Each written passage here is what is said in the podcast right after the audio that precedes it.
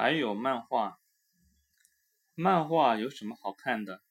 一本厚厚的书上也看不到几个字，而且大多还是哇、哈、嘿之类的。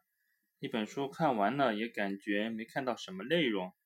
记得曾经有一位长辈是这么评论漫画的。那么，漫画是不是真的是什么内容都没有呢？喜欢的朋友当然不会这么认为。与传统的文字书籍比起来，漫画最大的优势就是不用看那么多文字，不用那么费眼。日本的漫画之所以那么发达，主要是因为人们的生活节奏都很快，漫画这种存在比较适合素食的人们。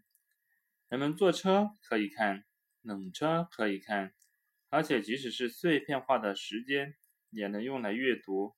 能够满足读者充分利用时间进行休闲娱乐的需要。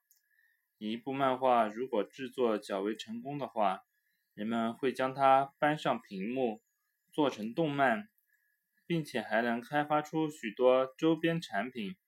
但与漫画比起来，动漫制作的成本还是太高，有些连载动漫的更新进度远远赶不上漫画更新的进度。